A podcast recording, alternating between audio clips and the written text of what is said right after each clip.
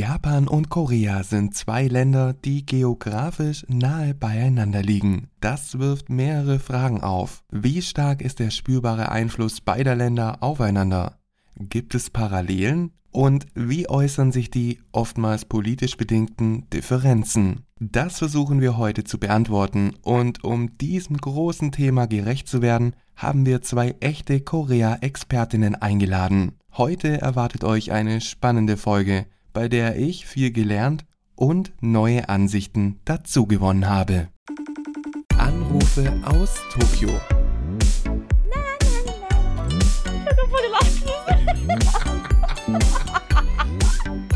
Die Japaner manchmal, ne?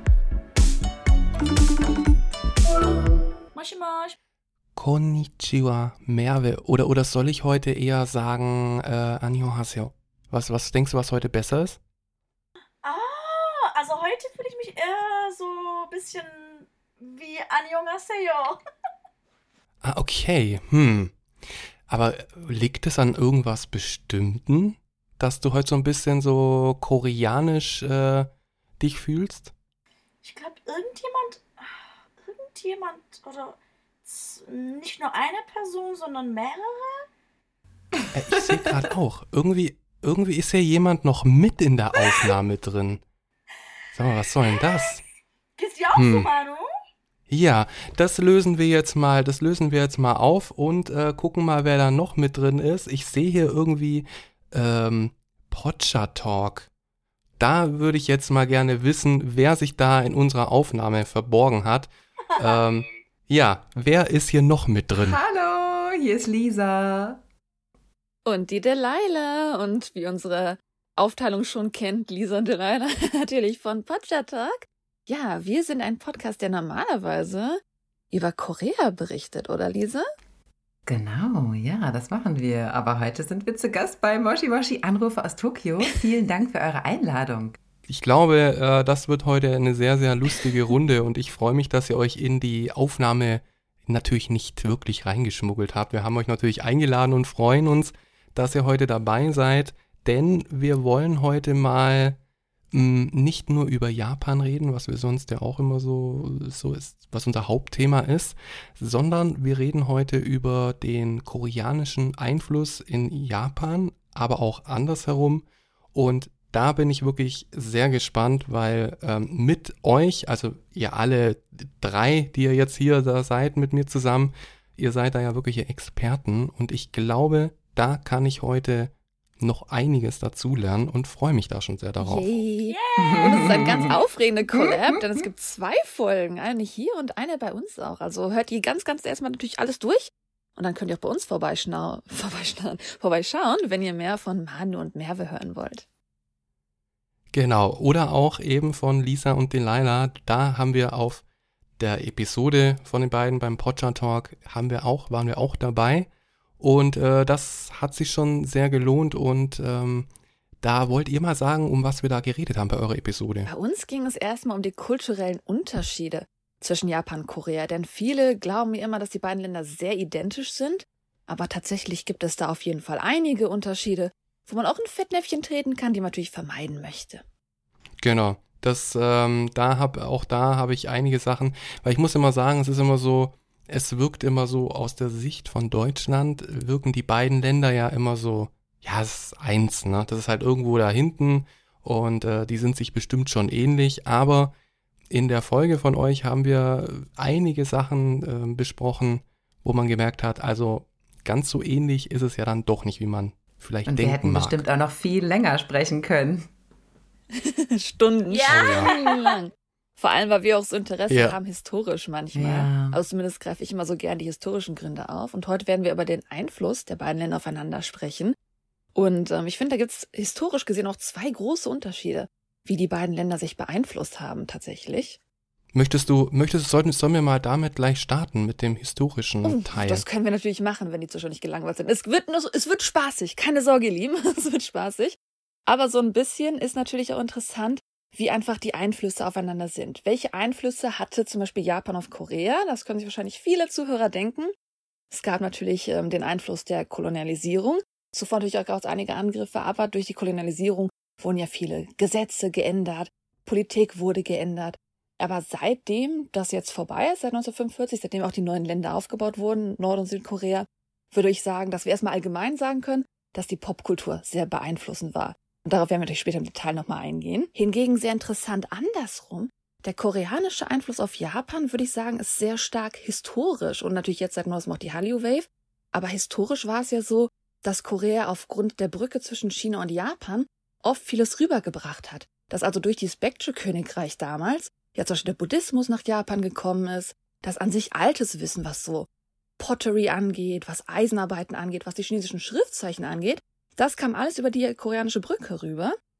Und was ich bei den Forschungen herausgefunden habe, was ich interessant fand, dass anscheinend auch 610 dann die Kunst extrem durch Korea in Japan beeinflusst wurde. Also viele historische Sachen, die natürlich weit zurückliegend sind, haben aber so die Grundkultur in Japan sehr stark geprägt. Also wer interessante Geschichte hat, der kann da auch ein bisschen mehr zu lesen. Aber wir reden heute auch auf jeden Fall über die modernen Sachen. Keine Sorgen, ihr Lieben.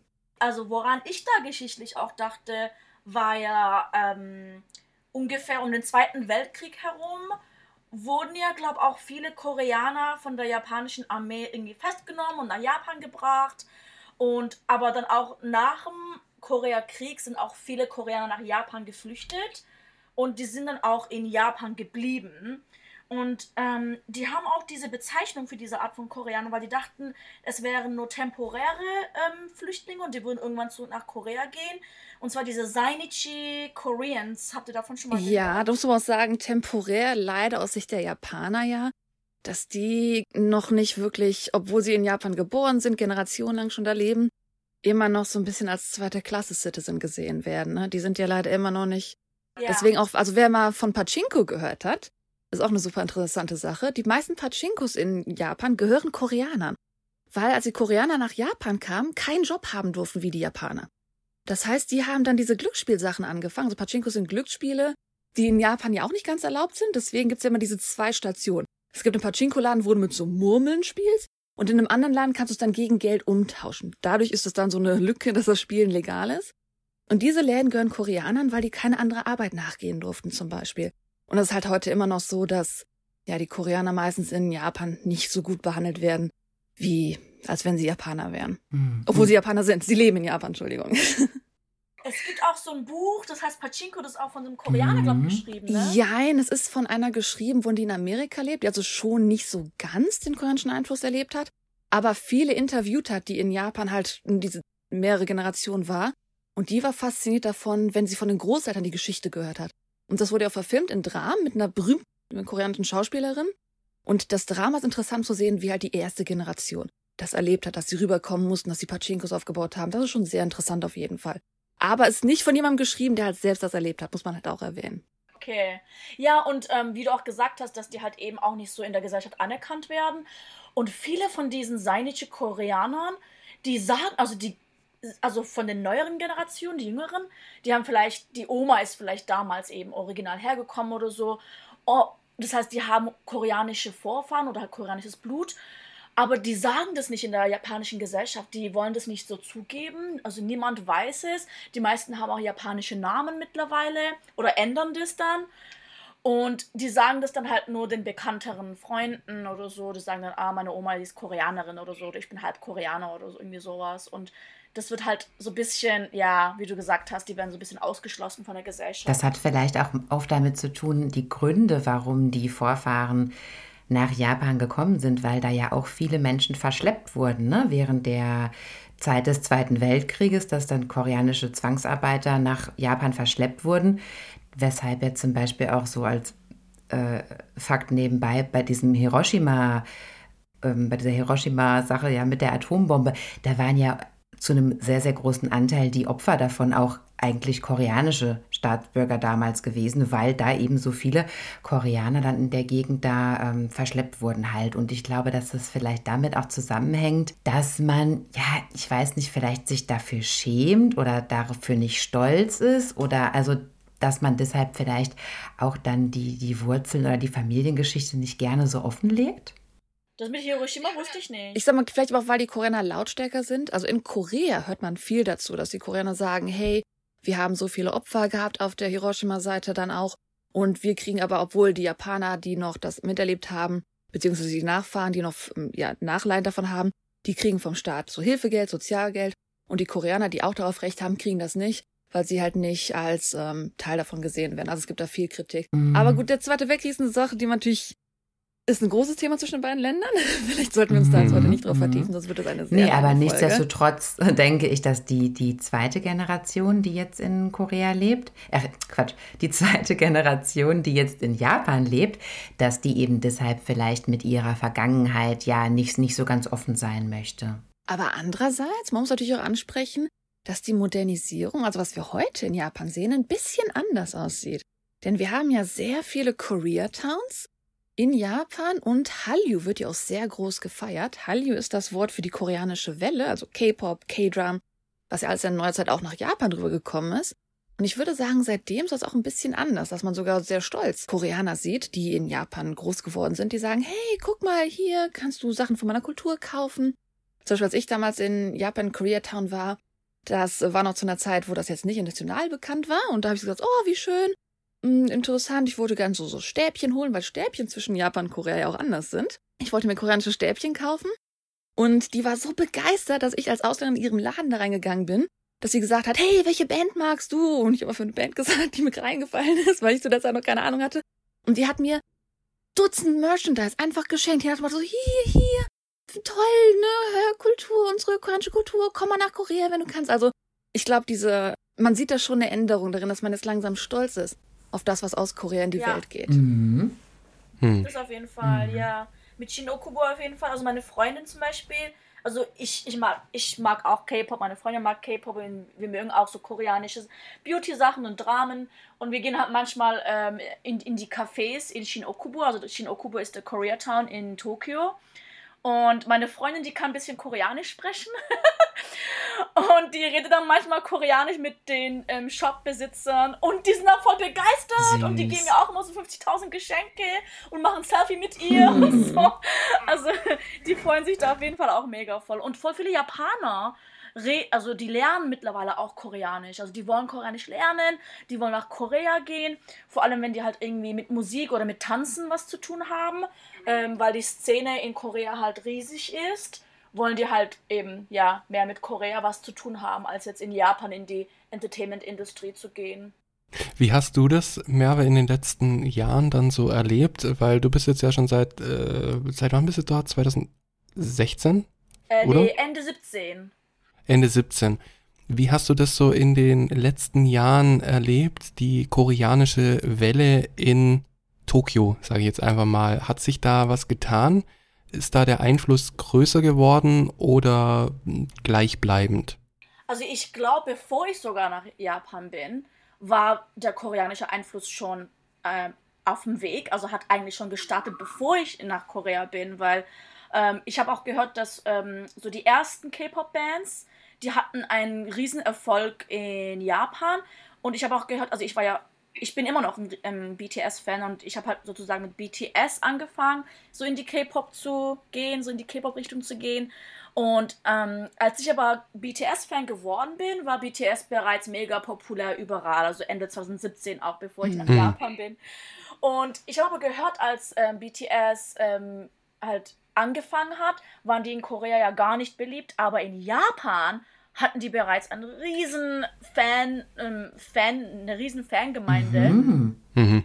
Und die sind in Japan eher berühmt geworden als in Korea. Vielleicht kann man kurz einwerfen. Also ich habe ja auch in Japan gelebt und da kann ich auf jeden Fall zustimmen, dass natürlich auf jeden Fall die Entwicklung ist natürlich jetzt viel größer, weil es auch weltweit ist und natürlich viel mehr Bands Angebot ist. Also es ist immer größer und stärker geworden der Einfluss. Aber da hat man es auch schon sehr stark gesehen dass wirklich auch, was die koreanischen Bands anging, dass es wichtig war, dass die erstmal in Japan Erfolg hatten. Also diese ganz großen Könige, sag ich mal so, Boa von SM, die ganzen SM-Artisten auch. Ich, also meine erste Band war Dongbang Shinki, TVXQ tatsächlich. Da war es auch so, oh, die Erfolge hatten die in Japan, die haben zum ersten Mal in dem Dom aufgetreten. Also da war damals wirklich die, wie viele Zahlen die in Japan erreichen, sehr wichtig. Weil ja andersrum, wir gehen auch über den Einfluss andersrum ein, die japanische Kultur vorher in Korea sehr, sehr wichtig war bevor überhaupt Hallyu irgendeine Position hatte in Korea auch. Ah, okay. Mit äh, J-Pop? Genau, J-Pop, mhm. J-Dram. War riesig, da hatte ich schon mal einen Witz öfter gemacht mit der Lisa auch.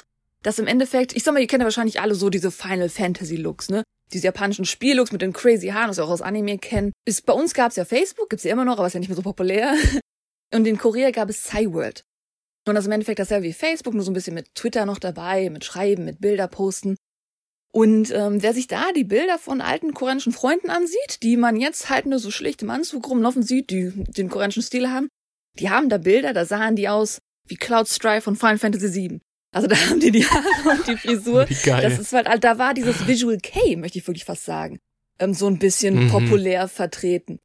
Shiny sah doch auch Mhm. genau aus, oder? Und Am Anfang. wo du auch mit Shaggy BTS redest, heißt diese es. ganzen Videos, diese ganzen. Videos, wo BTS japanisch redet, wo die die fri- verrückten Frisuren haben. Das ist halt noch, weil am Anfang die japanische Kultur halt eher Einfluss hatte. Und das hat sich jetzt halt sehr gewendet. Also als ich dann noch in Japan war, Hm. waren es wenige Bands, die ich benennen konnte, die sehr populär waren. Ich glaube, Boyfriend hieß eine auch, aber sehr populär waren, habe ich in unserer anderen Folge schon erwähnt mit dem Collab. Was hier in Blue zum Beispiel. Weil ähm, der Frontsänger war halt auch in einem K-Drama drinne und war in einer Reality-Show drinne, We Got Married, wo er dann gezeigt hat, uh, wie toll Männer auch in Korea in Beziehungen sind. Und das fanden die japanischen Frauen so, uh, so romantisch. Und dann ist es halt natürlich stärker rübergekommen, weil halt dieses Feld da war, hey, so könnten Männer ja auch sein, zum Beispiel. Und ich glaube, auch Ja. was die Looks angeht, wenn ich mal drüber nachdenke, sorry, mir ist hier eingefallen, wir hatten mal erwähnt bei den Dramen unserer Folge bei Potcha Talk, dass Boys Over Flowers angefangen hat, die Kultur in Korea zu ändern. Dass Boys Over Flowers ja dazu geführt hat, dass äh, die Männer mehr auf Aussehen achten, dass sie ein bisschen mehr experimentieren, dass sie sogar vielleicht auch Make-up tragen. Und wenn man bedenkt, Boys Over Flowers kam aus Japan als Hana Yoli Dango. Und da war ja auch dann schon, dass die Männer in diesem ja, J-Drama halt ja mehr experimentiert haben, klar natürlich anders ausgesehen haben, aber da sieht man vielleicht auch schon noch diese japanischen Einflüsse, dass man auch schon grundlegend bei den Männern bei der Mode mehr experimentiert hat, mehr drauf geachtet hat zum Beispiel. Wie würde BTS heute ohne die Serie aussehen? das ist eine sehr gute Frage. Eine gute Frage, ey, voll interessant. Also ich glaube, was die Popkultur angeht, haben wir auf jeden Fall eher einen Austausch, dass natürlich erstmal Japan rüberkam und dann hat Hallyu die Stärken davon genutzt und ist ja auch, ja, hat jetzt weltweit große Erfolge auf jeden Fall gemacht. Ich muss gestehen, ich hab, wir haben ja Notizen gemacht, worüber wir reden wollen. Und was den Einfluss von Korea auf Japan angeht, habe ich einfach nur ganz fett geschrieben, Baekje und Hallyu. Weil ich sag mal, das sind so die zwei großen Einflüsse, habe ich das Gefühl, auf Japan. Und andersrum gibt's natürlich viele kleine Sachen, weil Japan natürlich zuerst den großen Einfluss hatte auf Korea. Was, Baekje? Was Baekje, das ist, ähm, was ich erwähnt hatte, Baekje ist das alte Königreich, was die Brücke war zwischen China Ah. und Japan. Genau, ja. Stimmt, das ist dann halt so von früher, ja, so die Kultur, so was wir jetzt auch haben. Ja, aber das Hallyu auf jeden Fall ähm, nicht nur halt für Japan, aber halt eben auch im Ausland, aber halt, ich denke halt, wie du gesagt hast, die meisten ähm, K-Pop-Gruppen, die wollten eben, dass die zuerst in Japan ein, eine Fangemeinde haben, also weil die japanischen Fans treu sind. Mm, treu sind, viel Hm. Geld ausgeben, das ist, das ist immer sehr wichtig. Deswegen ist auch heute ähm, der chinesische Markt sehr wichtig für viele von den K-Pop-Bands, weil K-Pop-Fans in China sehr, sehr, sehr viel Geld ausgeben. Weswegen es ja sogar schon Gesetze gibt in China dagegen, wie viel Geld sie ausgeben dürfen. Ja! Mhm. Ach echt? Ja, der chinesische Markt ist verrückt. Also das kann man mit nichts vergleichen. Mm, Weswegen auch Disney immer wieder ähm, in der Kritik steht mit China. Aber gehen wir mal zurück auf Japan und Korea. Denn was ich im Kontrast sehr interessant finde, dafür, dass Japan ja so einflussreich war für Korea und auch andersrum, ne, für Korea ist ja jetzt auch Japan ein wichtiger Markt, dass ähm, Korea schon historisch gesehen sehr, sehr, sehr häufig japanische Popkultur boykottiert oder ganz komplett auch verbannt hat. Also nicht nur in jüngster Zeit, sondern auch schon vor, vor langer Zeit. Und der bereits vierte Bann wurde erst wieder aufgehoben, als sie dann den FIFA World Cup zusammen 2002 gehostet haben. Also wer das weiß, der FIFA World Cup wurde 2002 von beiden Ländern, Korea und Japan, ausgetragen. Und davor gab es noch den insgesamt vierten Bann der japanischen Popkultur. Also immer wieder Mhm. wurde in Korea die japanische Kultur gebannt, weil natürlich ne, wegen der Vergangenheit zwischen den beiden Ländern die ein bisschen schwierig ist. Und das sehen deswegen die Koreaner so ein bisschen halt als patriotisch, dass wenn man halt gegen die japanische Kultur spricht. Und die jüngste, der jüngste Boykott gegen die japanische Kultur war erst vor kurzer Zeit, 2019. Mhm. Also es ist immer noch eine durchgehende Sogar auch sehr Geschichte öffentlich, ja, genau. Das sehr, sehr öffentlich. Das waren in Bussen Plakate, No Japan, also da gab es sehr deutliche Anzeichen. Und auch Uniqlo, also Marken Ja. wurden boykottiert. Also das ist, das finde ich immer sehr, ja, das finde ich auch immer sehr bemerkenswert. Also das, das, das kommt halt in Wellen, das muss man dazu sagen. Das hängt halt immer auch von der aktuellen politischen Agenda der koreanischen mhm. Regierung ab, ja? ob die das jetzt wieder für, für notwendig äh, erklären oder nicht. Und auch, da die ja noch im ständigen Disput mit Japan auch bis zum heutigen Tage sind über die Vergangenheit und über die Aufarbeitung der Vergangenheit. Und immer wenn dann da wieder neue Konferenzen stattgefunden haben, der Ausgang ist nicht so wie gewünscht gewesen oder so, dann ist das mitunter immer wieder eine Motivation für die koreanische Regierung, auch solche Boykotts zu starten. Und das, wie gesagt, auch nicht über irgendwie Fake News oder keine Ahnung, so wie man das vielleicht in anderen Ländern sieht, sondern wirklich als ganz offensive Plakatkampagne, die man auch im koreanischen Alltag dann sehen kann. Und das motiviert auch immer wieder Kunden dazu, dann auch zum Beispiel zu sagen, nee, ich kaufe jetzt erstmal auch keine japanischen Produkte, die ja durchaus ja, in Mode und Kosmetik und so zu finden sind. Mm, mhm. Also das ist schon, schon interessant. Aber jetzt hat sie, haben sich die Wogen aktuell wieder geglättet. Jetzt habe ich wieder länger nichts davon gehört. Das ist aber auch so ein bisschen, das mit Memes auch verbunden ist. Also wer so ein bisschen bei Instagram, TikTok unterwegs ist, da sieht halt immer dieses so, ja, also auf gar keinen Fall Sushi, weil das ist aus Japan. Und auf gar keinen Fall die japanischen Restaurants, weil die sind aus Japan. Ja gut, ne, die Kamera kennen, das ist halt die beste, die muss man halt benutzen. also dann sind da immer so Ausnahmen, mm. die ja. man dann trotzdem so durchzieht. Das ist natürlich dann nicht ganz so strikt, aber man merkt auf jeden Fall schon, dass das auf jeden Fall durchgeführt wird. Und auch viele unserer Lieblingsrestaurants haben einfach dicht gemacht, weil die dann vielleicht dann zu sehr japanisches Essen angelehnt waren oder sowas. Also diese Boykotte sind auch wow. sehr effektiv. Das darf mhm. man auch nicht ähm, verneinen. Das ist ja echt, äh, das ist ja echt krass. Mer Merve, hast du da irgendwas ähm, Gegensätzliches in, in Japan erlebt, dass man sagt so, ah, Produkte aus Korea, lass das mal lieber. Wie ist es da bei dir? Hast du da irgendwas gesehen? Nee, Produkte jetzt nicht, weil eben, weil Hallyu ja so beliebt mhm. ist. Das heißt, ähm, viele Japaner wollen diese Produkte kaufen. Das heißt, sie würden irgendwie einen Weg finden, es zu verkaufen, äh, äh, es zu kaufen, ob jetzt online oder, oder sonst wie. Aber mhm das Einzige, was hier mal verbannt wurde, war eigentlich auch BTS, also was über BTS und zwar, ähm, ich glaube vor, ja 2018 war das. Es war kurz bevor ich auf mein erstes BTS-Konzert gegangen bin hier. Kurz davor war irgendwie BTS in Japan auch, ich, vielleicht auch, äh, auch in derselben Woche. Und Jimin hatte ein, ähm, ah, ja. ein T-Shirt ja. an, ja, mit dieser Atombombe. Und ja, also ich kann auch die japanische Sichtweise verstehen, dass sie eben, also dass diese Atombombe der Grund Also ich kann es auch verstehen, das ist ein bisschen makaber halt. Ich kann verstehen, dieses mhm. dieses T-Shirt war ja auch ein bisschen, um halt natürlich Geld zu sammeln für die Opfer auf der koreanischen Seite. Und das gibt's auch einiges. Aber Mary Mon ist schon eine berühmte japanische, äh, eine koreanische Marke, die halt auch so Geld sammelt für die Trostfrauen zum Beispiel. Aber ich find's auch makaber, wenn wir mal andersrum denken. Jetzt stell ich mir vor, es gibt ein T-Shirt, wo Holocaust-Bilder drauf sind. Und, mhm. Was? Ähm, was Bilder? Ja, einfach so Holocaust-Bilder ganz klar drauf sind. Also genau. ist nicht so, genau. die halt makaber aussehen. Nicht diese Freiheitsbilder, sondern halt diese makaberen Holocaust-Bilder. Aber möchte man ja auch, das ist halt ein bisschen kritisch, sogar die Opfer werden so ein bisschen damit halt, ja, schwer ja. hingezogen. Also ich kann verstehen, dass man natürlich für sein Land für die Opfer da sein will, aber das kann man doch auch anders ausdrücken. Genau. Also zum Beispiel ja, die Koreaner wollen ja auch nicht die, ähm, die Sunshine Flag aus Japan haben. Und ich finde, das sind auf zwei Seiten, wo man halt verstehen muss, ne, dass eins von beiden nicht geht. Oder beide beziehungsweise nicht gehen. Ja, die, die Sunshine Flag ist auch ein No-Go, weil das ist ja sozusagen wie die Nazi-Flagge fast. Genau. Also eigentlich mhm. ist also so der Imperialismus und von der Diktatur und so. Und ähm, ja, so beides geht nicht, finde ich. Und deswegen, äh, weil Jimin halt eben dieses T-Shirt getragen hat, gab es mega Drama und T TV Asahi, was auch so ein bisschen patriotisch ist hier in Japan. ein bisschen. Muss vielleicht auch sagen, dass Japan an sich ähm, Gut, Shinzo Abe ist ja jetzt, wir wissen ja, was dann passiert ist. Also Shinzo Abe hat ja sehr, sehr lange Japan reagiert und auch zu der Zeit, wo ich in Japan gelebt habe. Man hat es vielleicht als Ausländer nicht so mitbekommen, aber äh, Japan ist sehr, ähm, nicht extrem rechtsliegend, aber doch politisch sehr rechts eingestellt, wenn man es mal so ausdrücken möchte. Daher kommen natürlich auch die Entscheidungen, dass man dann vielleicht, wie wir schon erwähnt haben, jetzt am Anfang der Folge, dass die Koreaner, die in Japan leben, vielleicht auch weniger Rechte haben. Also an sich war es ja schon, ist eher die Neuzeit mit Hallyu dass jetzt auch viel durchgeht, dass viel Import und Export zwischen beiden Ländern existiert, aber ja. dass aber von der japanischen Seite an sich einfach die Gesetze nicht viel durchgelassen haben. Man brauchte keinen Boykott, weil die Gesetze haben eh nicht viel für Hallyu gemacht.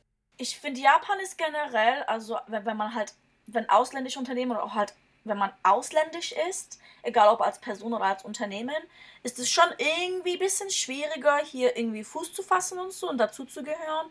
Aber ich finde so die Leute in, äh, in Japan, so die normalen Leute, sind eigentlich gar nicht rassistisch oder also das juckt dir eigentlich nicht. Also mm. manche tun dich vielleicht so ein bisschen ignorieren oder sie wollen nicht so mit dir reden, aber sie würden jetzt nie denken, oh, ich hasse Koreaner, ich hasse Amerikaner. Also sowas gibt's hier nicht. Oder die normalen Leute denken nicht so, oh, ich bin stolz auf mein Land.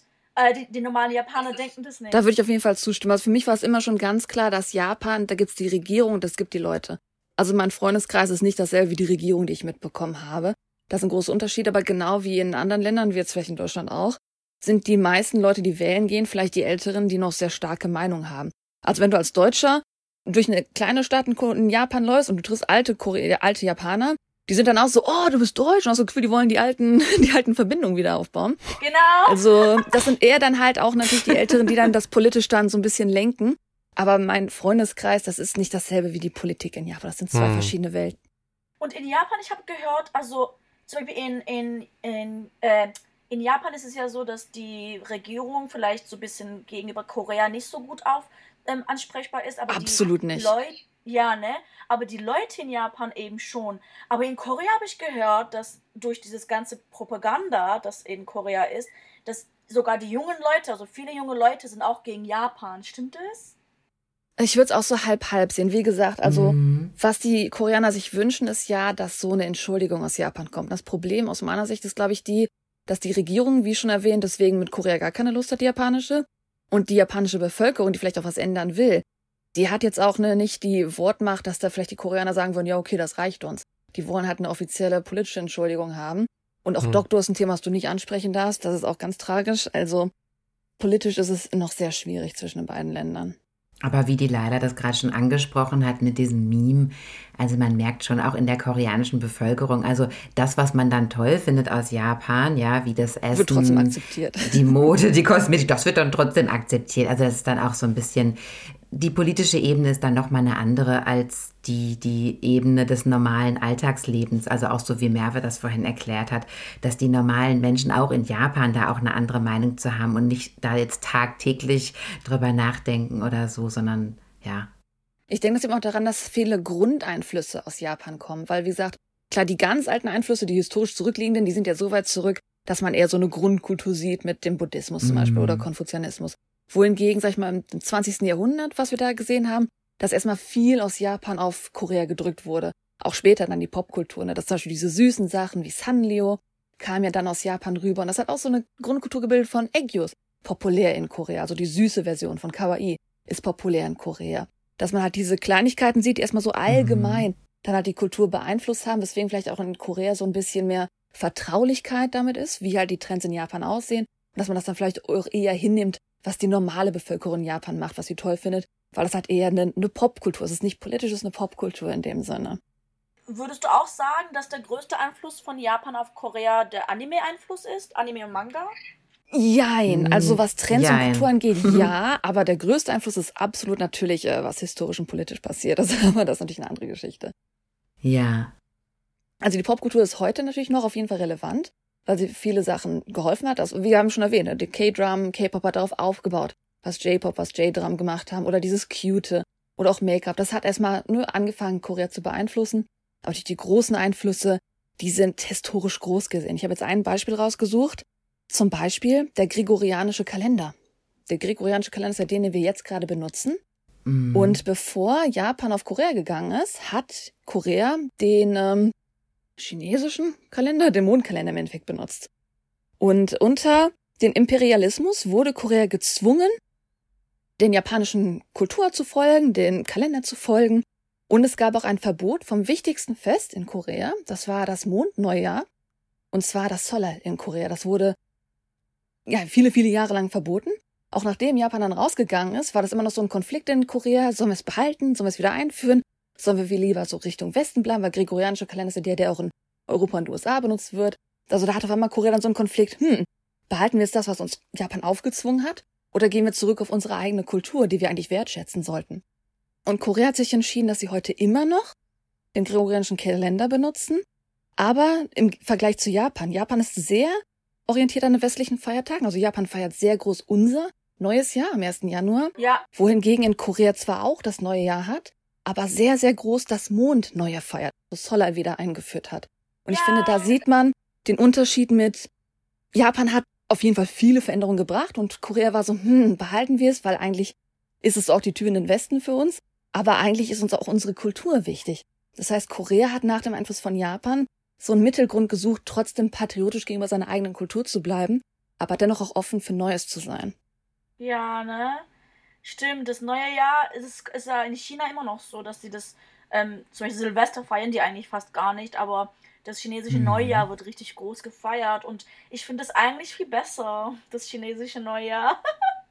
Also ich sag mal, in Korea siehst du halt beides. Und Solar ist ja, wie gesagt, das chinesische Neujahr im Endeffekt. Es wird auch groß gefeiert, aber nicht so lange wie in China. In China hast du ja zwei Wochen Urlaub wirklich und in Korea hast du halt nur drei, vier Tage. Und meist halt am Wochenende noch gebunden, hast du vielleicht fünf, sechs Tage. Aber an sich ähm, sieht man halt auf jeden Fall die Einflüsse halt historisch sehr groß von Japan auf Korea und andersrum.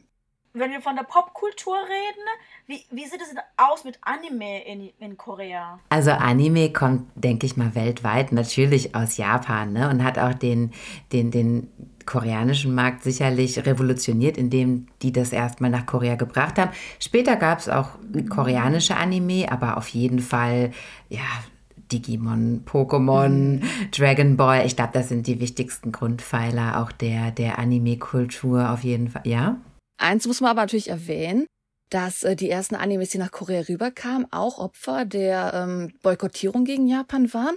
Das heißt, alle Animes, wo Anspielungen auf Japan waren, also in Digimon spielt ja in Tokio zum Beispiel ein Teil, Sailor Moon spielt in Tokio, das wurde alles rausgenommen. Die Schriftzeichen wurden rausgenommen, die Anzeichen Zensiert, auf, ne? dass sie in Mhm. diesem Land spielen, dass sie in dieser Stadt spielen, wurden rausgenommen. Und die haben auch alle traditionell koreanische Namen bekommen. Also dass sie japanische Namen haben. Genau, also zum Mhm. Beispiel Taichi bei Digimon heißt Tail in Korea zum Beispiel. Also Mhm. ja, also es klingt jetzt mal lustig, aber der Grund ist natürlich der, dass man kurz nach dem Zweiten Weltkrieg eine ziemlich harte Vergangenheit mit Japan hatte und wo auch keine Entschuldigung kam, dadurch, dass ja viel vergeben wurde. Und dadurch sind natürlich auch diese ganzen Bands entstanden. Und das ist jetzt bei den neueren Animes, soweit ich weiß, nicht der Fall, dass diese Zensierung stattfindet. Wobei den neuen Boykottierung weiß ich jetzt auch nicht genau, aber auf jeden Fall, klar, Anime ist trotzdem groß geworden, trotz dieser Zensur. Und genau wie es in, in Japan, sag ich mal, Hikikomori gibt, die extrem vielleicht nur dann Anime gucken, gibt es in Korea auch Leute, die absolut Anime-süchtige Menschen sind, aber halt nicht so deutlich in der Gesellschaft bekannt sind, wie wir das jetzt in Japan vielleicht beobachten würden. Aber ich finde es mega interessant, dass das überhaupt legal gewesen ist, so Copyright-mäßig. Ne? Ich meine, stellt euch mal vor, wir Die bringen jetzt irgendwie einen amerikanischen Disney-Film nach Deutschland und dann heißt Ariel heißt dann jetzt Gisela oder so, weil wir das dann eindeutschen wollen. Also wie bescheuert, die würden doch sagen, nein, das ist verboten halt. Also dass die japanischen Anime-Zeichner das überhaupt halt Geld war erlaubt immer haben. schon mächtiger als Kreativität, ich das Gefühl. Weil Hm. heute sehen wir das ja auch mit Disney. Anstatt es Glaub dann ich jetzt nicht. schon so dargestellt, doch, doch. Anstatt dass wir jetzt mit Disney zum Beispiel sagen, uh, dann machen wir den Film in USA so und in China so, tun die einfach direkt schon alles. Dann auf der Japan, auf der, ähm, Entschuldigung, auf der amerikanischen Version so und so anpassen. Und wenn es so kleine Änderungen gibt, zum Beispiel bei, oh, ich- was in Iron Man oder Captain Marvel, bei irgendeinem, haben sie dann die chinesische, die Taiwane, taiwanesische Flagge mit der chinesischen ersetzt. Und als Hm. China das herausgefunden hat, war sofort, äh, wie können die das wagen, dass sie das macht? Und also dieses äh, Geld ist ja besser als Kreativität, sieht man heute noch. Und das kann ich Mhm. mir auch damals sehr gut vorstellen, dass man lieber verkauft, Ja. anstatt dann da Risiken einzugehen. Ja, da, da finden ja auch sehr viele Anpassungen, auch gerade in Filmen oder sonst was statt, dass eben auch der ähm, chinesische Markt zum Beispiel, auch bei denen ja die amerikanischen Filme gar nicht so viele laufen, sondern nur eine bestimmte Mhm. Anzahl, da finden ja sehr, sehr viele Anpassungen auch statt. Das, ähm, das haben die dann bestimmt schon bei der Schaffungsphase auch schon im Kopf, dass man eben den chinesischen Markt auch zum Beispiel mitnimmt. Also ich, Mhm. ja, ich, ich würde da auch mit. zum Beispiel ist ja riesig in China gewesen wegen den Anpassungen. Was nach hinten geschossen ist natürlich die Mulan-Reihe. Die sollte ja auch eigentlich in China groß werden, aber Mhm. Mhm, Das ist ein bisschen nicht so gut gelaufen. Ein anderer großer Einfluss, der also auf jeden Fall ganz Korea beeinflusst hat und vielleicht kann da Manu auch mehr zu sagen, ist auf jeden Fall auch Gaming. Also alle großen Gaming-Innovationen ja, der letzten keine Ahnung, 30 Jahre. Also alles, was eigentlich so an Gaming groß geworden ist, Sony PlayStation und na, hm. natürlich Nintendo, Sega ja auch, das kam ja auch immer alles aus Japan und das spielt ja auch bis zum heutigen Tage immer noch eine extrem große Rolle. Und mhm. Korea ist ja auch das, das Land, wo ja die E-Sports eigentlich dann noch weiterentwickelt wurden. Und jetzt ist ja Korea einer der Vorreiter für Computerspiele, mhm. E-Sports und so weiter. Aber das kommt ja im Ursprung auch alles aus Japan. Manu, kannst du da was zu sagen? Spielst du gerne? Ähm, ja, ich spiele ein bisschen. Bisschen ganz gern. nee, also ich bin, ich bin schon äh, leidenschaftlicher Gamer und wenn ich da dann natürlich daran äh, zurückdenke, dann mhm. ist es natürlich immer aus Japan. Also ich glaube auch, dass mhm. äh, Japan da wirklich äh, federführend ist. Äh, fangen wir an mit äh, ja tatsächlich äh, Nintendo oder ähm, ja Sony äh, mit mhm. PlayStation mhm. und so weiter. Das ist natürlich, äh, das kommt alles aus Japan und da denke ich auch immer, wenn ich an Videospiele denke, denke ich auch immer eigentlich eher sofort an Japan als Land der Videospiele mhm. und sieht man ja auch an so mhm. Stadtteilen wie Akihabara Mh, hm. oder na, Shibuya weiß ich gar nicht. In Shibuya sind gar nicht so viele Gaming-Sachen. Aber. Ich glaube, Osaka hat noch so ähm, Electric Town oder so. Stimmt, stimmt, stimmt, ja. Also da ist auf jeden Fall, glaube ich aber auch, ist Japan allgemein ein großer Einfluss auf mhm. die ganze Welt. So und mhm. aber stimmt jetzt, wo du das gesagt hast mit ähm, mit äh, Korea, mit mit E-Sports, äh, stimmt, das, das ist mir auch jetzt erst wieder gekommen, dass die da mittlerweile eher so führend dann auch sind, ne, mit dem E-Sport mhm. und da wirklich voll dahinter sind. Und merkt man ja auch, dass die da auch einen Markt für sich erschlossen haben, sei es jetzt auch ähm, mit Mobile Gaming, dass eben auch zum Beispiel von koreanischen Bands gibt's dann Videospiele und ähm, sei es jetzt von BTS oder auch in, neulich ist er von Blackpink The Game rausgekommen. Also da gibt's ja ganz, ganz viele Sachen, die jetzt eben auch in Korea dann äh, mhm. ins Gaming-Business dann einsteigen oder sich erweitern wollen. Ne? Jetzt, wo du das Gaming ansprichst, was mich interessieren würde, ist so ein bisschen, ob das kulturell zusammenhängen kann, dass ja Korea sehr viel finanziell auch ausgibt für diese gute Gaming-Infrastruktur, dafür, dass sie K-Drum haben, die wie Filme aussehen tatsächlich, dass sie K-Pop-Videos haben, die extrem gut aussehen. Hm. Wohingegen, wenn man das mit japanischem Medien vergleicht, man das Gefühl hat, dass da weitaus weniger Budget reingesteckt wird, dass die, K die japanischen Dramen halt nicht ja diesen selben Look haben wie die K-Drum zum Beispiel, was einfach die Kameraqualitäten angeht. Und gerade beim Gaming finde ich es interessant, wo Japan auf jeden Fall glänzt, ist diese Kreativität dieser Solospiele, die Final Fantasy Reihen, die ganzen Nintendo Games und die sind mhm. ja riesig mhm. in Japan. Aber hingegen und das habe ich jetzt vor kurzem erfahren, das fand ich mega interessant. Da ist so mehrere Dokumentationen tatsächlich drüber, was E-Sports angeht. Weil zum Beispiel Korea sehr viel investiert in die Internetinfrastruktur, dass alles super schnell läuft, 5G.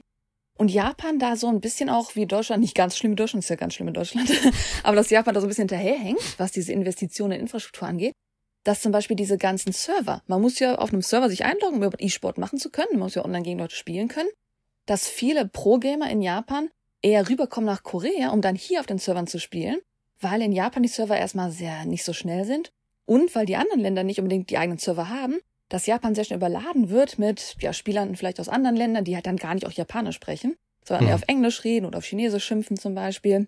Wie wir ja Gamer kennen, wird ja trotzdem auch oft so geschimpft, deine Mutterwitze gemacht oder sowas. Und deswegen, dass auf Japan, auf diesen Servern, zum Beispiel wenn so, keine Ahnung, Overwatch, League of Legends, wenn sowas halt gespielt wird, dass die japanischen Server da extrem auch am, ja, am Sterben sind im Vergleich dazu, wie erfolgreich die koreanischen Server sind. Deswegen auch die E-Sport-Menge in Japan sich gar nicht so gut weiterentwickeln kann. Also wenn man die E-Sportler vergleicht, Korea und Japan, ist einfach wirklich die Japaner, die gut werden wollen, nach Korea müssen kommen, überhaupt, hm. ja, sich fortentwickeln zu können, weil einfach die Infrastruktur in Japan in dem Sinne noch gar nicht gegeben ist. Ich glaube, da hat sich in den letzten Jahren einfach so viel getan, sei es jetzt da im Gaming-Bereich oder wie du jetzt gerade eben auch erwähnt hast, mit ähm, ja, die die ganzen, dass alles so so so perfekt ist, dass K-Dramas aussehen wie äh, Filme, dass äh, Musikvideos, K-Pop-Videos, die sind ja durchchoreografiert bis zum geht nicht mehr und immer perfekt. Und da habe ich eh das Gefühl, dass in den letzten Jahren da wirklich äh, nochmal eine riesige Welle ohnehin schon zu dieser koreanischen Welle, die ja über die ganze Welt jetzt schon geschwappt ist, nochmal da hinzugekommen ist, weil da einfach, glaub, sehr viel Geld einfach auch reingesteckt wird, um Korea ähm, da eben beliebter, populärer und bekannter zu machen, ja. Ja, also ich denke auch, dass die ähm, äh, koreanische Regierung oder halt eben auch die Entertainment-Unternehmen ähm, wissen, dass es halt in Japan, dass der Markt riesig ist und da halt auch ganz viel Geld reinstecken, um ähm, das halt das Marketing-Team in Japan das dann halt auch eben verbreitet und so. Und viele Japaner sind da auf jeden Fall interessiert. Also viele Japaner lernen auch ja, ähm, Koreanisch, eben halt auch für K-Pop oder für K-Drama zu mhm. verstehen. Oder halt eben, weil sie eben an Korea interessiert sind, wollen viele halt auch nach Korea reisen und dort vielleicht nicht nur für einen Trip, also nicht nur für eine Reise, sondern manche vielleicht auch, wenn sie Musiker werden wollen, oder ich kenne es auch durch die ähm, Tanzszene mhm. hier. Viele Tänzer in Japan und viele Choreografen, die in Japan, also japanische Choreografen, die konzentrieren sich mittlerweile anstatt für amerikanische Musiker zu choreografieren, eher auf koreanische, so K-Pop-Gruppen zu choreografieren. Mhm. Da, da ist das Geld mittlerweile eher als in Amerika. Mhm. Ja, die Koreaner stecken echt viel Geld daran. Das kann man gar nicht unterschätzen eigentlich. Ja. Und also mhm. für mich, ich dachte da auch an so Reisegründe. Für Japaner sind halt viele Reisegründe nach ähm, Korea. Ich, wenn ich mal so drei Hauptgründe nennen sollte, wäre das wahrscheinlich K-Pop, Fashion und Beauty. Das ist so der Hauptgrund, warum Japanerinnen vor allem nach Korea reisen. Ähm, wie, wie ist es so in Korea? Also wisst ihr, was so die Hauptgründe sind für Koreaner nach Japan zu reisen? Die Einfachheit. weil Korea darf man ja nicht vergessen, genau wie eigentlich Japan. Weil natürlich in Nordkorea man nicht nach oben gehen kann. Man ist eigentlich eine Insel. Man ist eigentlich verschwert und man muss ja irgendwie, wenn man reisen will, Geld ausgeben für einen Flug. Und da gibt es einige sehr günstige Angebote, nach Japan zu kommen, sogar Fähren, die sehr günstig sind, nach Japan zu kommen. Und jetzt gerade, jetzt gerade, wo Corona vorbei ist, hat ja Japan endlich gesagt, dass ja, Touristen dürfen rein. Und da haben dann sofort alle Koreaner sich die dritte Impfung geholt, um dann ohne Probleme einfach nach Japan wieder reingehen zu können. Weil das einfach der einfachste Weg war, jetzt endlich mal wieder aus dem Land rauszukommen, wieder zu reisen. Also Japan ist immer noch ein populäres Reiseziel, weil auch mhm. ein Unterschied der letzten Jahre. Damals war es so, wenn du als Ausländer beide Länder besucht hast, konntest du mit Japanisch ungefähr so durch beide ein bisschen durch, weil die Koreaner in der Regel auch in der Schule ein bisschen Japanisch lernen, auch, ne? Und deswegen, die Koreaner kommen nach Japan und können sich auch ein bisschen kommunizieren. Natürlich, das ist jetzt nicht so, wie wir ähm, Englisch in der Schule lernen. Es ist eher so, dass man als Drittsprache vielleicht immer Französisch wählt oder Latein wählt, dann können die, die Koreaner halt auch Japanisch wählen. Zum Beispiel, die wählen oft eine Sprache, die in der Nähe ist, Chinesisch oder Japanisch. Und deswegen ja. gibt's halt einige, die halt rübergehen, weil sie die Sprache halt gelernt haben. Oder weil die Sprache halt grammatisch ähnlich aufgebaut ist, man dann so ein bisschen drum rumkommt. Und andersrum hast du jetzt auch gesehen, dass die Japaner jetzt Koreanisch lernen. Das war natürlich vor 15 Jahren noch nicht der Fall. Das ist jetzt erst populär geworden, weil man durch die K-Drum dieses ideale Bild gesehen hat von, uh, so könnte ein koreanischer Ehemann zum Beispiel sein. Weil was auch riesig geworden ist, ich kenne einige meiner Freunde, sind Japanerinnen, die Koreaner gerettet haben, über solche Online-Börsen, wie man das so ein bisschen aus Russland mit den reichen Frauen, mit den reichen Männern kennt. Also solche, ja, Beziehungsbörsen gibt's auch tatsächlich zwischen Japan und Korea, wo ich einige, ja, japanische Freunde habe, die halt einen Koreaner so gerettet haben hä, hey, voll krass, das mit der Sprache. Aber gut, das, macht Sinn, deswegen können vielleicht auch so viele K-Pop-Idole ähm, eben japanisch auch reden. Mhm. Ja gut, und sie müssen natürlich aber auch lernen, weil natürlich Japan damals ein großer Markt war. Ja, aber halt, wenn die es schon ein bisschen in der Schule lernen und dann, wenn die Grammatik sich ja. auch viel ähnlicher ist als jetzt mit Englisch, dann ist mhm. es für mhm. die Koreaner auf jeden Fall viel besser und macht halt auch mehr Sinn, auch für K-Pop und so für den Markt wenn sie dann Japanisch können. Also die meisten mhm. Koreaner, die ich damals in Japan getroffen habe, klar, es gibt natürlich die Koreaner, die da geboren sind, die sich halt ne, nicht wie Japaner fühlen, weil sie halt nicht anerkannt werden. Aber die meisten Koreaner, die ich in, in Japan getroffen habe, waren wirklich, ähm, sag ich mal, solche Vollzeitstudenten, Stipendianten, die halt durch diese, diesen Austausch zwischen Korea und Japan dann halt einen Fulltime-Bachelor-Studium bekommen haben, irgendwo in Japan.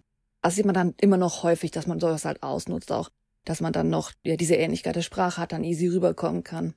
Ja, ne? Also eher gerade die Sprache ist, glaube ich, ein echt ein gutes Symbol dafür. Zum Beispiel jetzt auch ähm, die Hallyu Wave, die wurde ja, oder sagen wir jetzt mal der Hallyu Market, wurde ja auch von ähm, Boa eröffnet.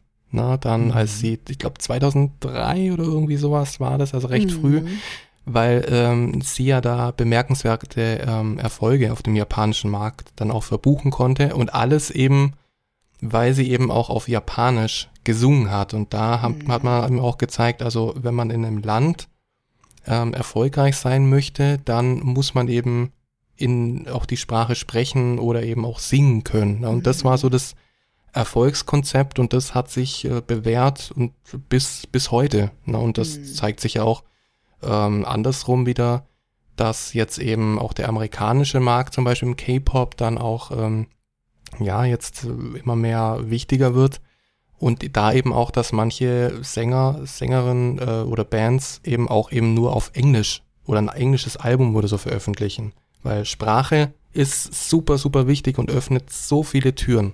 Absolut. Aber wenn man einfach nur mal wirklich wieder wieder nur auf Japan und Korea guckt, weil ähm, damals war es halt so, gerade die SM-Artisten, wo du jetzt Bo erwähnt hast, bevor die in Korea debütiert sind, ich kenne die Details jetzt nicht, aber zum Beispiel einige von Girls' Generation, ich glaube zumindest die Yuna auch, die war ja zuerst einfach ein J-Pop-Idol. Die hat erstmal nur Japanisch gelernt und war in einer japanischen Popgruppe, wo es mehr Erfahrung sammeln sollte, bevor sie dann in Korea dann bei Girls' Generation dabei war zum Beispiel. Mhm. Und ähm, was wir jetzt halt eher sehen, nicht nur mit Amerika, sondern dass wir es jetzt sehen, was ich sehr erstaunlich finde, in Japan ist ja sehr berühmt AKB48 wie die entstehen, wie die gecastet werden, wie die mhm. gewotet werden, dieses ganze Casting-System.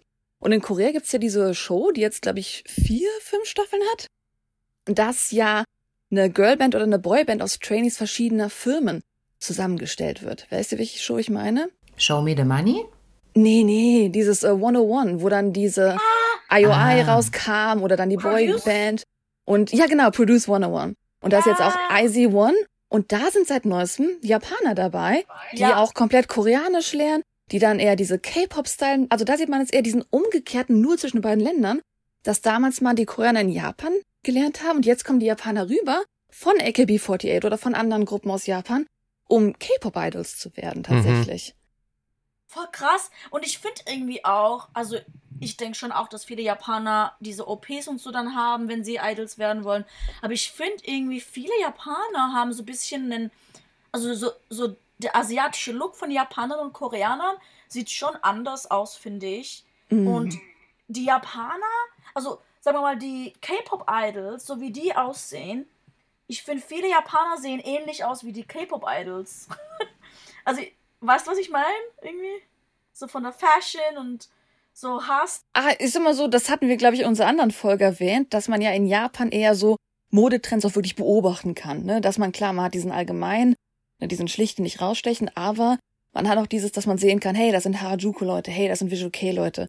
Und das sieht man auf jeden Fall dann in den Stage-Outfits mehr jetzt in Korea, was man halt in der Öffentlichkeit nicht unbedingt so wahrnehmen würde. Ja, stimmt, ja. Ebenso dieser koreanische Stil. Das sind dann so, so die K-Pop-Leute hier in Japan, die sich so viel Korea interessieren und, und die ziehen sich dann halt so an wie die K-Pop-Idols. Und dann siehst du so, oh, der sieht irgendwie aus wie Jimin oder so. Und als ich in Korea war, habe ich nie jemanden auf der Straße gesehen, der aussah wie Jimin oder so. und in Japan sieht man das irgendwie in jeder Ecke. Ja gut, ja, man kann das Stage-Outfits, ja man eher die Basic-Looks, die man so als Boyfriend-Look dann vielleicht kennt. ja, oder halt eben so Make-up und Haarstil und keine Ahnung. Also die kopieren das in Japan viel krasser als in Korea, habe ich das Gefühl. Hm. Mm, mm, zumindest auf der, auf der Straße, ne? Mm. Also man sieht auf jeden Fall, dass der Hallyu-Trend jetzt in Japan viel stärker ist und dass dieser andersrum Trend, dieser Trend von J-Drum, J-Pop nicht mehr so extrem ist in Korea. Ich treffe immer noch Leute, die sagen, oh, ich gucke eigentlich nur noch J-Drum, aber es sind sehr wenige Menschen, muss ich gestehen. Eher die Leute, die schon älter sind, die dann vielleicht auch mit dieser Zeit aufgewachsen sind, deswegen auch nostalgisch mit den J-Drum sind zum Beispiel. Ich frage mich aber auch, vielleicht wisst ihr da mehr dazu.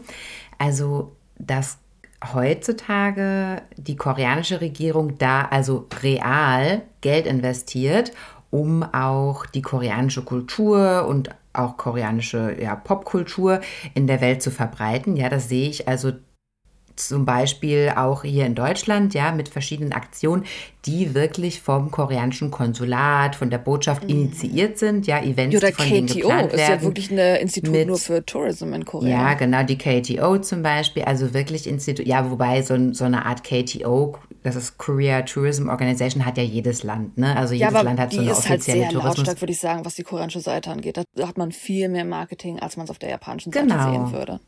Genau, das meine ich. Also man sieht schon, dass da wirklich viel Geld investiert wird. Und mich würde mal interessieren, ob sich die japanische Politik vielleicht dahingehend geändert hat, dass die vielleicht früher auch viel investiert haben in sowas und das aber heute nicht mehr tun. Weil hat sich diese, diese japanische Welle von selbst entwickelt, einfach nur dadurch, dass man Anime etc., Popkultur vorangetrieben hat und dann hat sich das automatisch entwickelt? Oder hatte die japanische Regierung auch damals gesagt, komm, wir nehmen mal richtig viel Geld in die Hand und machen mal Japan ein bisschen bekannter? Und das machen sie aber heute nicht mehr, weil sich die Regierung jetzt vielleicht so ein bisschen in die rechte Richtung entwickelt hat. Könnte ich mir vorstellen. Habt ihr da mehr Informationen dazu? Das ist wirklich eine sehr, sehr, sehr gute Frage. Das habe ich noch nie so bedacht, so andersrum. Weil für mich ist so koreanische Welle so voll klar und so weiter. Und auch mit dem, dass du gesagt hast, dass eben die ähm, koreanische Regierung da auch Geld in die Hand nimmt, um da eben mhm. na, mehr zu promoten und bekannter zu machen. Aber aus der japanischen Sicht habe ich das tatsächlich noch nie gesehen. Ich habe das einfach so angenommen, dass das halt einfach so ist, wie es ist. Japan hat nicht so krass äh, halt für die japanische Kultur, auch für die Popkultur beworben im Ausland, wie das jetzt Korea macht. Ähm, ich glaube mal, das mhm. ist halt einfach so dadurch entstanden, äh, das erste, ich glaube, das erste Popkulturgut, was ins Ausland gekommen ist, durch äh, ähm, von Japan eben nach Amerika, sage ich mal, wäre so in der elektronischen Industrie, so mit Sony, ähm, vor allem dann halt auch mit den Spielen und so.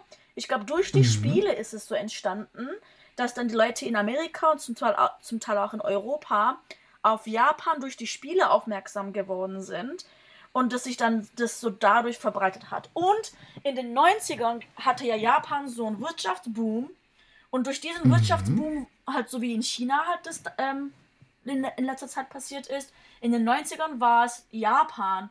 Und durch diesen Wirtschaftsboom wollten viele ausländische Unternehmen mehr japanische Produkte halt in ihr eigenes Land bringen. Mhm. Und mhm. dadurch, dass eben viele Leute in Amerika oder Europa Produkte aus Japan kennengelernt haben äh, und die Produkte sind auch meistens immer sehr gut gewesen, waren sie mehr und mhm. mehr an Japan interessiert. Und dann kam mal Anime, kam dann irgendwie so ein bisschen auch so durchs Internet, so nachdem das Internet auch so dann in den 90ern populärer wurde, mhm. wurden viele Leute halt eben auch auf Japan aufmerksam, denke ich. Mhm. Ich denke, das ist eher so durch Zufall passiert Vielleicht auch so ein mhm. bisschen wie K-Pop passiert ist durch Zufall über YouTube. Ich glaube wirklich, dass Japan so ein bisschen gesehen hat, hey, unsere Sachen verkaufen sich. Die haben das Gefühl gehabt, unsere Produkte, ja, nicht, dass sie für sich selber sprechen, aber auf eine gewisse Art und Weise schon.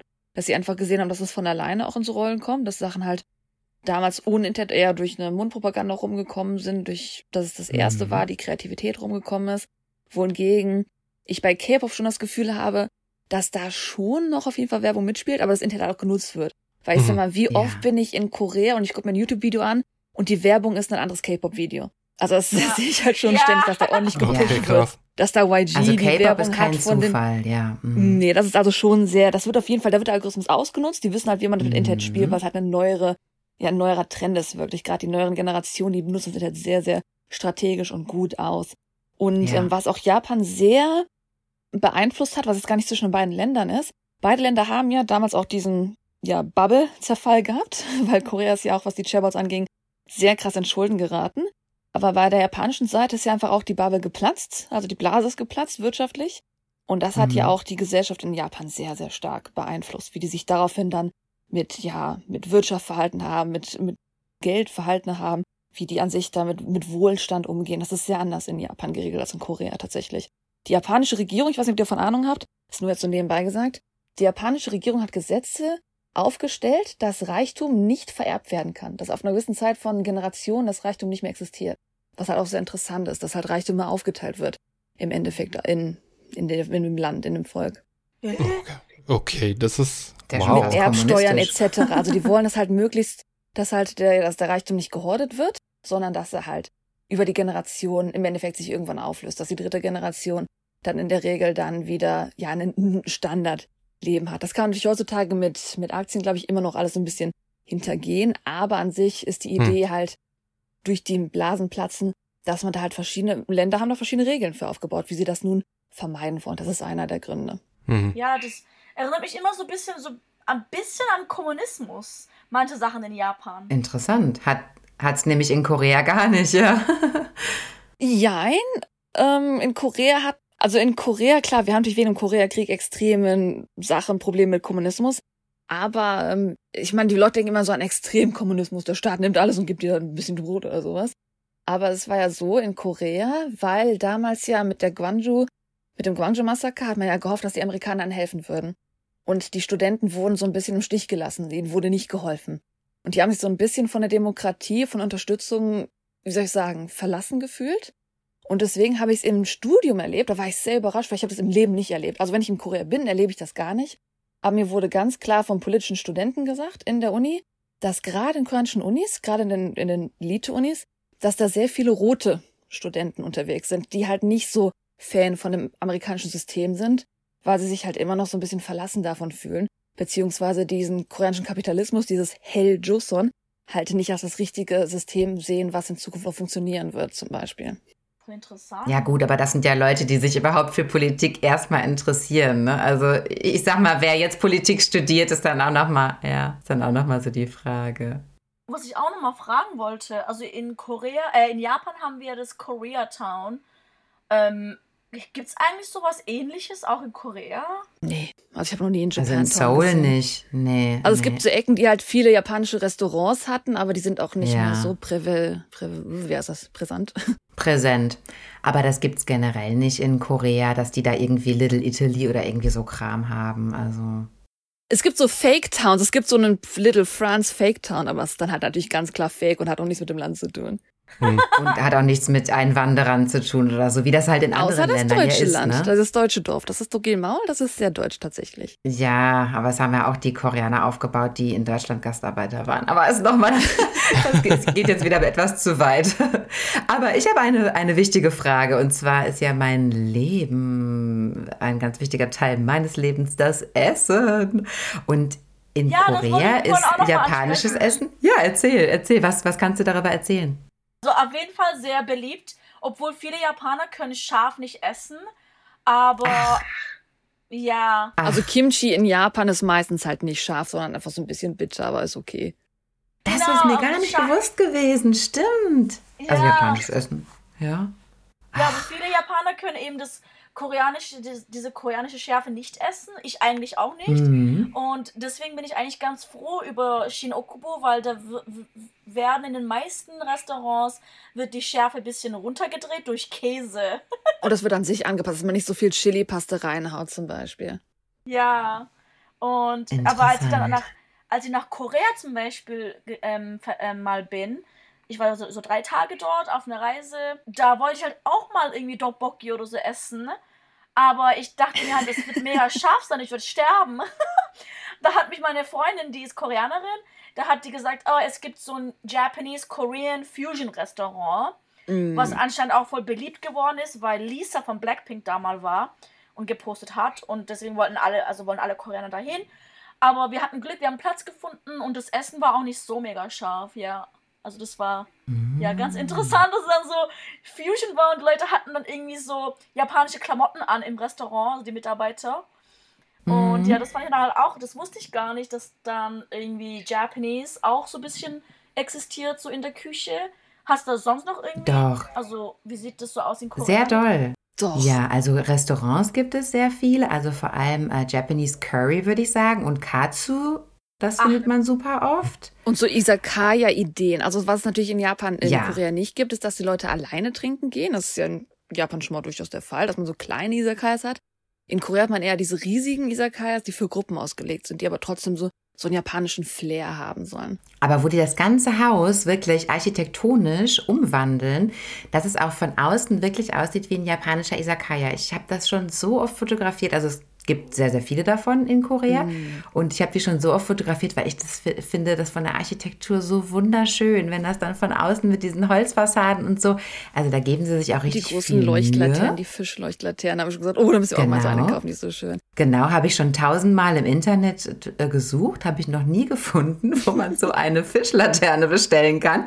Ich möchte das unbedingt haben. Aber das ist auf jeden Fall sehr beliebt auch in Korea. Und man kann auch nur so, so Fake Cherry Tree Blossoms dann sitzen, dass sie dann so ein, so ein Fake Fake Cherry Tree da drin haben, Kirschblütenbäume. Und wenn es nicht möglich ist, von außen das Gebäude umzubauen, das ja dann eher, dass es ein eigenes Gebäude ist, wenn es eher so eine Halle ist, dann sieht es von innen aus, als ob man so draußen gerade in Japan sitzt. Dann hat man da so halt so Bänke mit so Flaggen, dass es mm. aussieht wie so ein, äh, so ein Festival Marktplatz. eigentlich zum Beispiel. Ja. Ah, mit so Laternen und Flaggen, ey, voll cool. Ja. Ähm, was denken eigentlich die Japaner über Sushi? Also denken die zum Beispiel irgendwie mit Kimbab und Sushi, ist das irgendwie, gibt es da irgendwie so Konflikt oder? Was die Japaner denken dazu? Nee, die Koreaner. Die, äh, die haben ja ihr eigenes Sushi auch, das nennt sich ja Sashimi. Aber Sashimi ist ja eigentlich auch japanisch. Nee, Sashimi heißt Hey, das heißt Hey in Koreanisch. Ah. Genau, das heißt Hey, aber die essen auch, also, also es ähnelt sich nur darin, dass beides mit rohem Fisch zu tun hat, aber tatsächlich ist koreanisches Hey, das werden andere Fische herangezogen. Also natürlich auch Lachs. Okay, Lachs macht man dann, machen dann halt beide, ne? Aber generell äh, werden ja auf dem koreanischen Markt andere Fische herangezogen, die ich auf dem japanischen Markt zumindest selbst so noch nicht angeboten bekommen habe. Ich würde aber generell sagen, dass Sushi also Sushi, das ist ja total spannend eigentlich. Ne? Sushi ist ja auf der ganzen Welt, ist es ja irgendwie angepasst, ja. Also zum Beispiel, was wir hier in Deutschland haben mit unseren komischen California Rolls oder so, das gibt es ja auch irgendwie in keinem. Also es gibt es in Amerika so, aber in Japan ja eigentlich nicht, ne? Sondern da gibt es ja eigentlich eher als populärstes Sushi einfach die ganz normalen Nigiris. Ne? Und, und die findet man in Korea am häufigsten. Also Sushi-Restaurants, die dann Nigiri oder Sashimi anbieten. Aber ich glaube, dass tatsächlich, oder dann das weiß ich, weil das sagt mir mein Mann ständig, der hat ja immer so seine Ernährungsregeln irgendwie, die der hier zum Besten gibt zu Hause.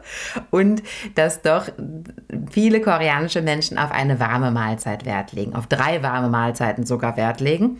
Und deshalb wird Sushi oder auch He dann ab und zu mal gegessen, aber das ist jetzt nicht im Alltag so inkludiert, weil man eben dieses warme Gefühl im Bauch doch ganz gerne mag. Oder man muss dann zumindest noch eine Suppe dazu essen oder so, ne? Ich glaube, das hält die Leute manchmal von, von Sushi so ein bisschen ab. Und Koreaner essen interessanterweise so etwas im Sommer nicht. Also das ist auch Saisonessen für die, weil die sagen, ja, der Fisch ist dann halt nicht gut im Sommer. Der, da ist dann die Kühlkette nicht eingehalten. So. Mhm. Äh, auch, das, äh, ah. auch das erzählt mir mein Mann dann immer, ja. Ja, ich denke schon, dass Sushi schon also original aus ähm, Japan sozusagen kommt. Also kommt es eigentlich auch. Und dann halt eben in andere Länder eben auch dort auch eben populärer geworden ist. Und dann haben die Koreaner halt eben vielleicht so ihre, halt so die ähnliche Art davon, halt mit Kimbap gehabt, halt dieses Rolled Ding, aber das gibt's ja eigentlich, mhm. das ist ja dann wie so ein Sandwich für die, ne? Mhm. Ich denke mal an sich, asiatische Küche, die wandert ja auf eine gewisse Art und Weise durch die Welt. Zum Beispiel in Deutschland gibt's ja diese Asianudeln. Und die gibt's ja weder in Japan noch in Korea. Und das ist so witzig, wenn ich, wenn ich Gyopus treffe, äh, also das heißt Koreaner zweiter Generation, die im Ausland aufgewachsen sind, in Neuseeland, Amerika, in Europa. Und dann kommen die nach Korea. Und dann gibt es so eine gewisse Phase nach so einem Jahr oder zwei, dann sagt man so, boah, weißt du, was ich jetzt mega vermisse, wo ich Luft drauf hätte? So Asianudeln, so wie wir die im Westen essen, was total gar nichts mit Asien zu tun hat. Also, ja, Essen in der Welt ist immer ein bisschen anders. Ja, das Essen ist auf jeden Fall sehr interessant. Also ich glaube auch, dass, also japanisches und koreanisches Essen sind generell sehr anders. Und vielleicht, ich mhm. weiß nicht, ob sie einen historischen Einfluss aufeinander haben, also außer mit Fisch ich habe nur gehört, dass Yakiniku wohl aus äh, koreanischem Essen nach Japan rübergekommen sein soll. Aber wo es genau herkam, kann ich nicht genau Echt? sagen. Ach, also, also Yakiniku kommt von Korean Barbecue quasi? Wahrscheinlich ja. dann. Ach. Stimmt, ja, doch, doch. Ich glaube auch, dass es auch eher aus Korea kommt, weil das halt auch so irgendwie ah. speziell gegessen wird in Korea und halt in Japan halt so ganz normal irgendwie so ein bisschen auch amerikanisiert ist. Und ich glaube schon, dass hm, auch Yakiniku eher aus Korea kommt und Hotpot kommt ja aus China, glaube ich. Mhm, Hotpot ist ja auch riesig, also Nabe. Das hat nichts mit, äh, mit Korea zu tun, aber Merve, kennst du Genghis Khan Grill? Ich habe davon gehört, aber ich habe es noch nie probiert. das ist eigentlich, das äh, ist in Hokkaido riesig, also oben im Norden. Und ob das ja. wohl mit den Urvölkern zu tun hat oder mit einfach an sich, mit anderen Kulturen, dass es rüberkam, da ist nichts anderes als Grillen, aber auf einem Grill, der wie so ein Helm geformt ist, der wie die Genghis Khan Krieger aussehen soll. Also ja. im Endeffekt so ein Grill, der halt wie so ein Helm geformt ist. Und ich weiß auch nicht, hm? wie das funktioniert. Dann hast du da Schafsfleisch, was du meistens dann an diesem Ding irgendwie da drauf klatscht, dass es auch dann schön da hängen bleibt irgendwie. Ja, davon habe ich gehört. Das soll voll lecker das sein. Das ist damit das ja. Fett darunter laufen genau. kann. Voll lustig. mm. Gott, ja, wir könnten. Ja, aber ich denke, so jetzt das Essen, dann haben wir Mode, Musik. Also eigentlich haben wir alles so besprochen, oder? Mhm. Ja, wir gehen wieder Stunden. Also wer Mhm. Bock hat, uns zwei Stunden jetzt zu hören, der kann die beiden Folgen durchgehen. Ich glaube, wir sollten jetzt mal zum Abschluss kommen, bevor wir hier Ja. stundenlang rumschweifeln. Also ich habe heute auf jeden Fall einige Sachen dazugelernt. Deswegen vielen Dank, dass ihr beide dabei wart. Ihr habt da wirklich heute so viel Input gegeben, dass ich davor auch gar nicht gewusst habe. Also wenn ihr mal wieder vorbeischauen wollt, dann jederzeit, dann könnt ihr gerne auch mal äh, die Co-Hosts von Moshi Moshi sein. Das war heute sehr, sehr interessant. Vielen Dank. Und ja, wenn ihr diese Folge hier zuerst gehört habt und denkt, mein Gott, möchte eigentlich noch nicht, dass es zu Ende ist, muss es gar nicht, denn ihr könnt einfach rüber zu Podstar Talk und ähm, ich verlinke das auch in den Show Notes. Und da geht es dann einfach direkt mit uns weiter und äh, bleibt mindestens genauso spannend wie jetzt. Und ja, vielen Dank, dass ihr da wart. Folgt dem Podcast, folgt uns auf Instagram und folgt Talk. Entschuldigung, dass wir so viel gequatscht haben. Wir sind Quatschtanten. Das hat auf jeden Fall Ja. mega Spaß gemacht. Ja, war wirklich sehr schön. Ja. Und Dann- schaut auch auf unserem Instagram vorbei, also für unsere Zuhörer. Genau, so machen wir das. Dann habt einen wunderschönen Tag, äh, Nacht, Abend, äh, wie ihr das da immer bei euch sagt. Ne? Einen wunderschönen guten Morgen, Mittag, Abend oder was auch immer. Ähm, vielen Dank fürs Zuhören und bis zum nächsten Mal. Matane! Matane!